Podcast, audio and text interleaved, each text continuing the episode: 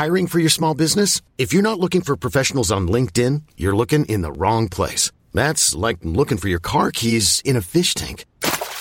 LinkedIn helps you hire professionals you can't find anywhere else, even those who aren't actively searching for a new job but might be open to the perfect role. In a given month, over 70% of LinkedIn users don't even visit other leading job sites. So start looking in the right place. With LinkedIn, you can hire professionals like a professional. Post your free job on linkedin.com slash achieve today. A igreja é a continuação de Israel. Primeira Epístola aos Tessalonicenses capítulo 1. Comentário de Mário Persona.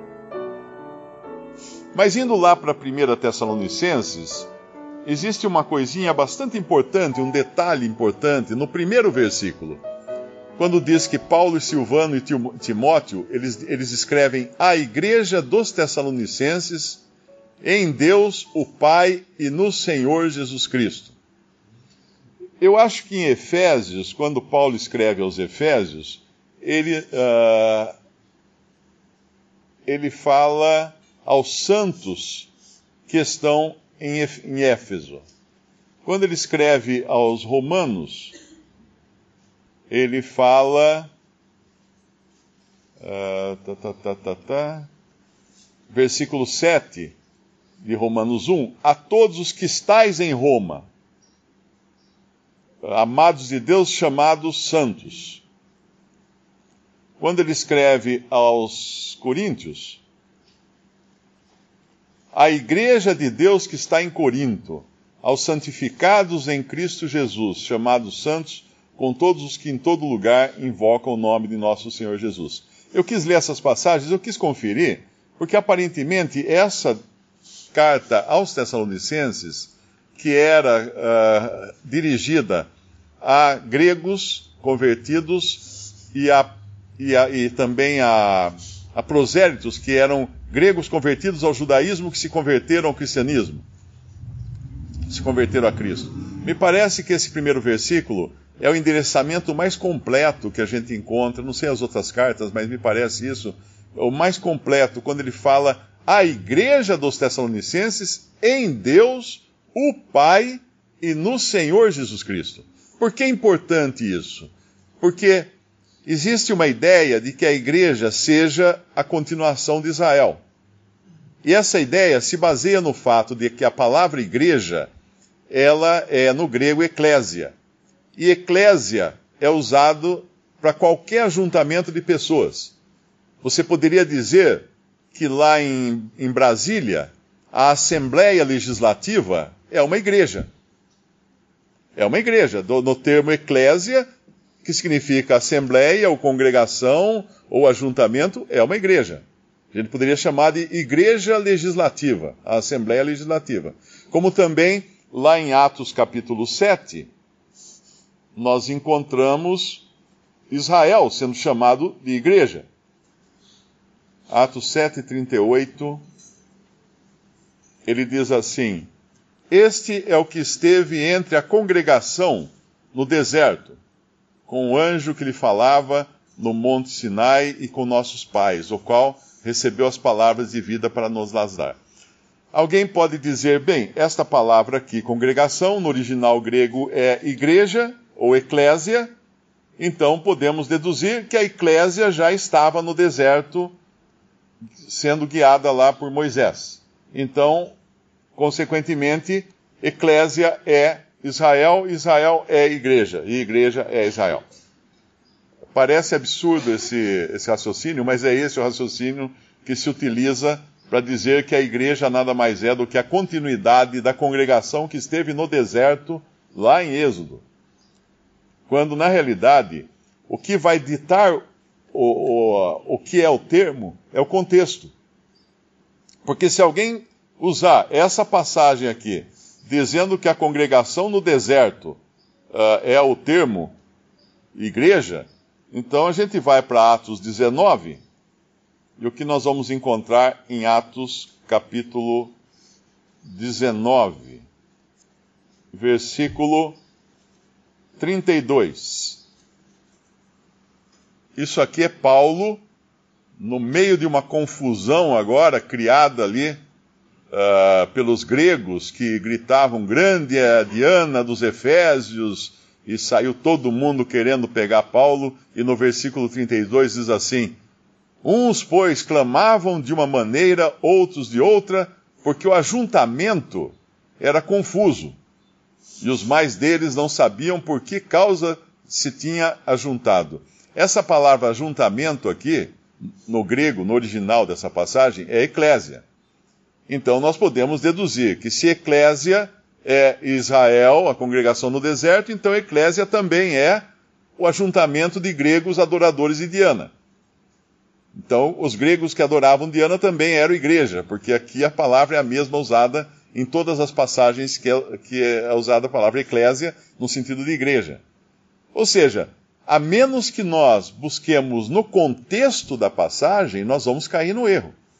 Porque a mesma palavra eclésia que é usada para, junta, para a congregação de Israel no deserto, é usada para ajuntamento de, de uma turba aqui que quer pegar Paulo, quer matar Paulo, quer prender Paulo, é a mesma palavra usada para a igreja, que é o ajuntamento dos salvos por Cristo. E é por isso que lá em 1 eh, em, em 1 Tessalonicenses capítulo 1, é tão importante esse detalhamento que ele dá na, uh, no endereçamento da sua carta, porque se a gente deixasse vago, nós poderíamos ler assim: Paulo e Silvano e Timóteo ao ajuntamento de adoradores de Diana uh, dos Tessalonicenses. Porque serve também. Ou poderíamos dizer assim, a congregação de Israel dos Tessalonicenses, porque também serve, é a mesma palavra. Mas por isso que ele deixa muito claro, a igreja dos Tessalonicenses, em Deus o Pai, algo que os judeus não poderiam uh, admitir, inclusive no judaísmo, isso não era admitido que alguém chamasse a Deus de Pai, tanto é que quando o Senhor Jesus uh, dá a entender que ele é o Filho de Deus, eles consideram isso uma heresia. Nunca entre numa sinagoga e faça uma oração, ó oh, Pai, você vai ser expulso. E nunca entre numa mesquita e chame a Deus de Pai. Você vai ser expulso. Ou talvez até pior. Mas isso aqui é um privilégio e uma revelação que foi feita apenas agora, depois que Cristo veio. Então não é Israel. Deus o Pai e no Senhor Jesus Cristo.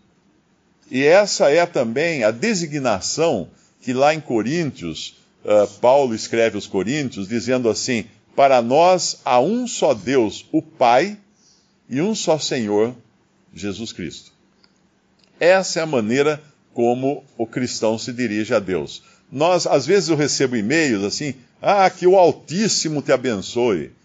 Não, mas Deus não é Altíssimo para mim, porque é muito longe esse Deus Altíssimo.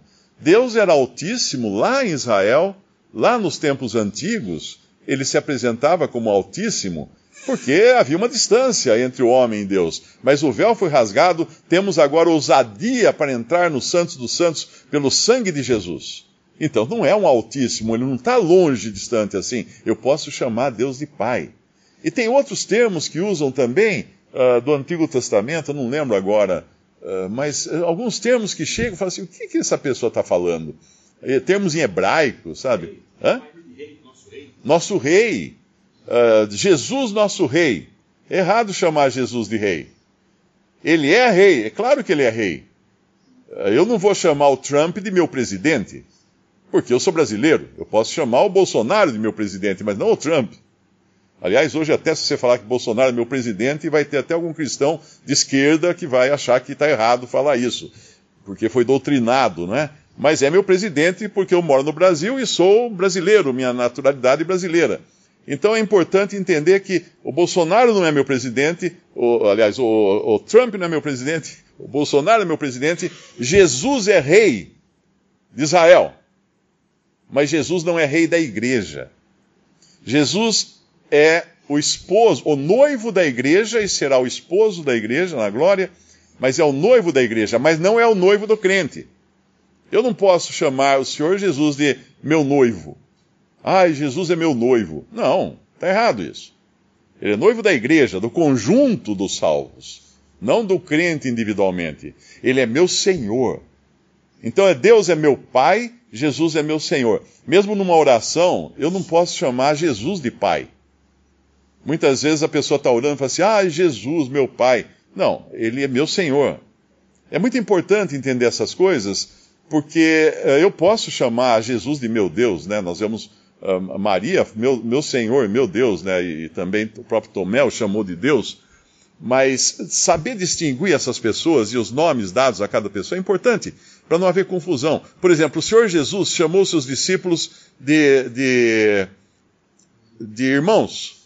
Vai a meus irmãos, né, dizer que meu pai e vosso pai, mas nós nunca vimos nas Escrituras alguém chamar ao Senhor Jesus de irmão. Eu não posso dizer assim, ah, meu irmão Jesus. Sim, do, do ponto de vista que eu sou co-herdeiro com Cristo, eu tenho esse privilégio, mas eu não tenho essa, essa liberdade de chamá-lo de irmão. Ele sim me chama de irmão. Como ele, ele se coloca uh, no meio dos seus irmãos, como fala lá em Hebreus também. Então, essas, essas distinções são importantes para a gente marcar. Por exemplo, uh, eu posso chamar Jesus de Jesus? eu não posso chamá-lo ou me dirigir a ele como Jesus. Dizer assim, ó oh, Jesus, faça isso ou faça aquilo. Não. Porque na Bíblia, os únicos que chamaram a Jesus de Jesus, ou se dirigiram a ele dessa maneira, foram os demônios. Que temos nós contigo, Jesus? Eles se dirigiram a ele chamando apenas de Jesus. Eu devo me dirigir a ele chamando-o de Senhor. Mas quando eu falo dele, aí não há problema. Eu falar Jesus foi a Galileia, Jesus desceu de Jerusalém, Jesus salva os pecadores, porque nós temos mais vezes na Bíblia os apóstolos falando assim do que eles falando o Senhor Jesus foi a Galileia, o Senhor Jesus desceu de Jerusalém, o Senhor Jesus salva os pecadores. Não, eles falam simplesmente que Jesus salva os pecadores. Então eu posso falar dele assim, mas não a ele assim, dirigir-me a ele assim. Eu dirijo a ele dizendo Senhor Jesus, meu Senhor, meu Salvador, Senhor Jesus.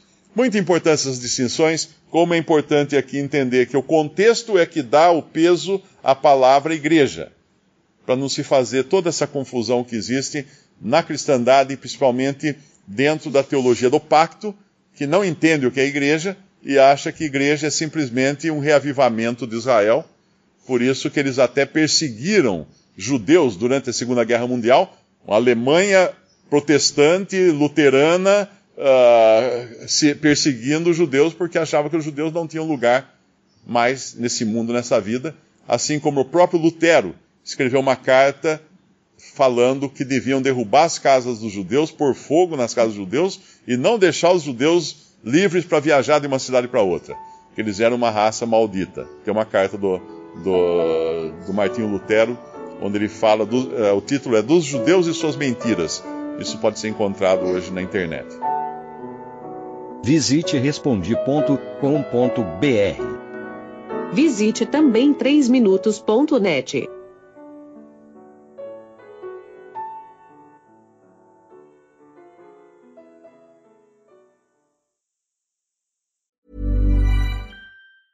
Hey, it's Danny Pellegrino from Everything Iconic.